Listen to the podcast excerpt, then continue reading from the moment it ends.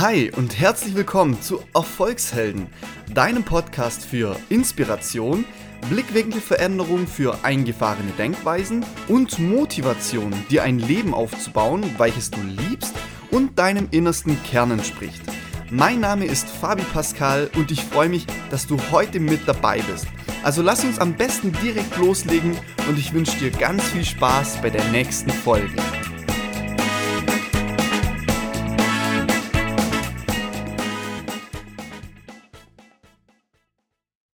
Heute möchte ich dich zuallererst mal kurz auf eine Gedankeninsel mitnehmen. Dazu stell dir folgende Situation vor. Du hast bei einem Wettbewerb mitgemacht und folgenden Preis gewonnen. Jeden Morgen stellt dir deine Bank 86.400 Euro auf deinem Bankkonto zur Verfügung. Doch dieses Spiel hat gewisse Regeln. Erstens. Alles, was du im Laufe diesen Tages nicht ausgegeben hast, wird dir wieder weggenommen. Du kannst das Geld nicht auf ein anderes Konto überweisen und du kannst das Geld nur ausgeben. Aber jeden Morgen, wenn du aufwachst, stellt dir die Bank erneut 86.400 Euro auf deinem Bankkonto zur Verfügung. Zweitens. Die Bank kann das Spiel ohne Vorwarnung jederzeit beenden und sagen, es ist vorbei, das Spiel ist aus. Und das Konto schließen und du bekommst kein neues mehr. Was würdest du tun? Ich denke mal, du würdest dir alles kaufen, was du möchtest von diesem Geld. Nicht nur für dich selbst, sondern auch für alle anderen Menschen, die du eben liebst. Alles kaufen, was du an diesem Tag ausgeben kannst. Auf jeden Fall würdest du versuchen, jeden Cent so auszugeben, dass du ihn bestmöglichst nutzt, oder? Jetzt kommt's. Die Sache an diesem Spiel ist, es ist die Realität. Jeder von uns hat so eine Bank. Wir sehen sie nur nicht, weil diese Bank ist die Zeit. Jeden Morgen, wenn wir aufwachen, bekommen wir 86.400 Sekunden Leben geschenkt.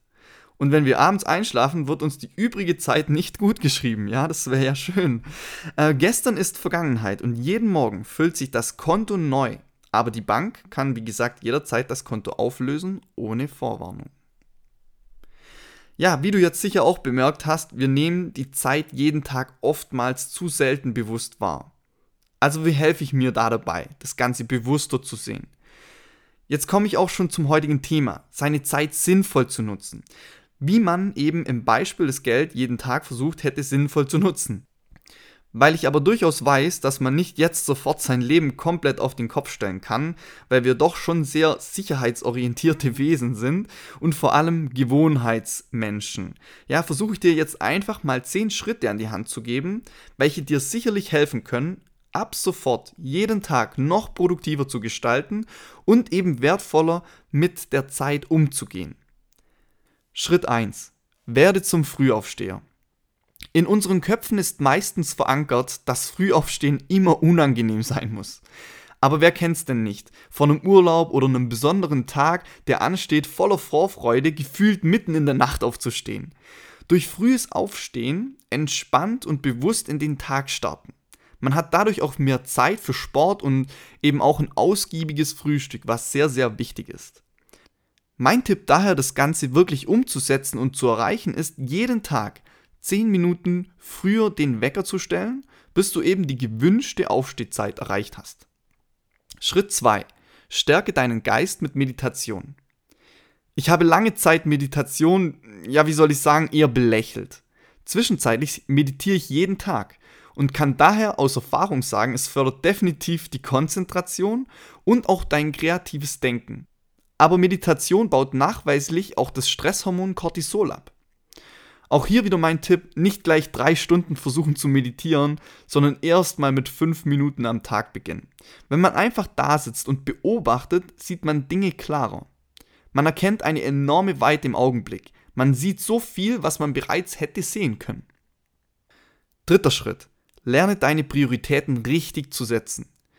Prioritäten setzen hilft, wichtige Aufgaben zuerst zu erledigen und sorgt daher für einen stressfreieren Tag.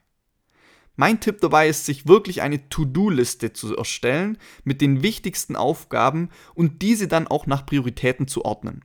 Ganz nach dem Motto, was wichtig ist, ist nicht immer dringend und was dringend ist, ist nicht immer wichtig. Denk mal darüber nach. Vierter Schritt. Treibe regelmäßig Sport. Auch das musste ich mir wirklich selber erstmal wieder angewöhnen.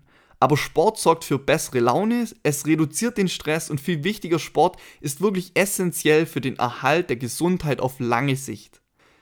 Ich selber mache Sport direkt nach dem Aufstehen, weil an dem Rest des Tages mit meiner Zeit bin ich viel produktiver, wenn ich davor sportlich aktiv war. Fünfter Schritt. Hör niemals auf, dich weiterzubilden. Das ist auch für mich der wichtigste Schritt. Lesen oder ein Hörbuch oder eben auch so wie jetzt dieser Podcast einfach täglich als Workout für dein Gehirn zu nutzen.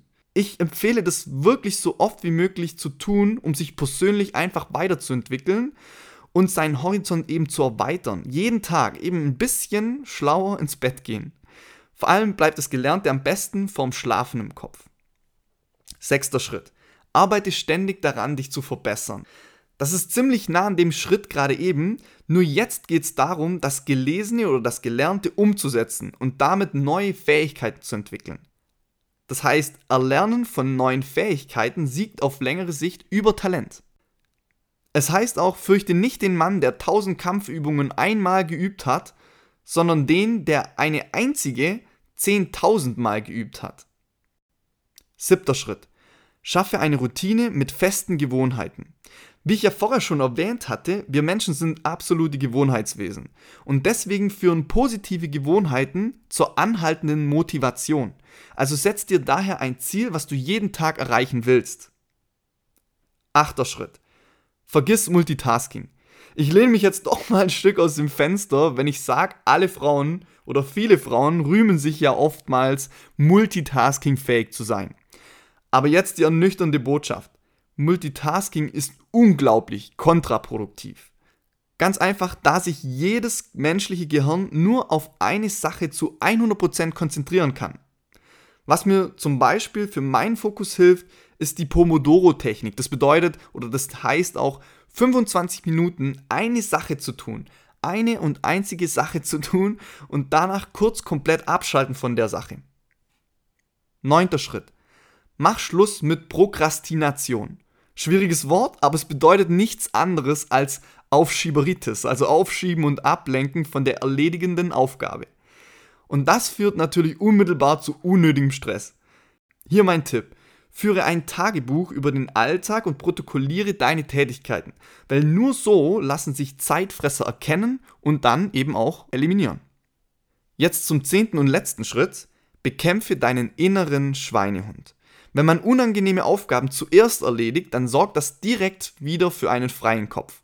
Und es gibt zudem noch einen Motivationsschub, wenn man das Unangenehme hinter sich gebracht hat. So, das waren meine absoluten 10 Schritte, wie ich mir helfe, meinen Tag produktiver zu gestalten. Ich hoffe, dass ich dir dadurch natürlich auch ein wenig helfen konnte, deine Zeit besser wahrzunehmen und bewusster damit umzugehen. Also ich würde mich auf jeden Fall auf dein Feedback freuen, wenn du diese Tipps in deinen Alltag integriert hast. Und du darfst mich auch gerne auf Instagram abonnieren. Ich heiße dort Fabi Pascal. Ich stelle den Link aber wie gewohnt nachher auch wieder in die Show Notes rein und wünsche dir jetzt einen produktiven und wunderschönen Morgen, Tag, Abend, Nacht, je nachdem, wann du eben diese Folge anhörst. Und ja, bis zum nächsten Mal. Sei ein Held, viel Erfolg, dein Fabi.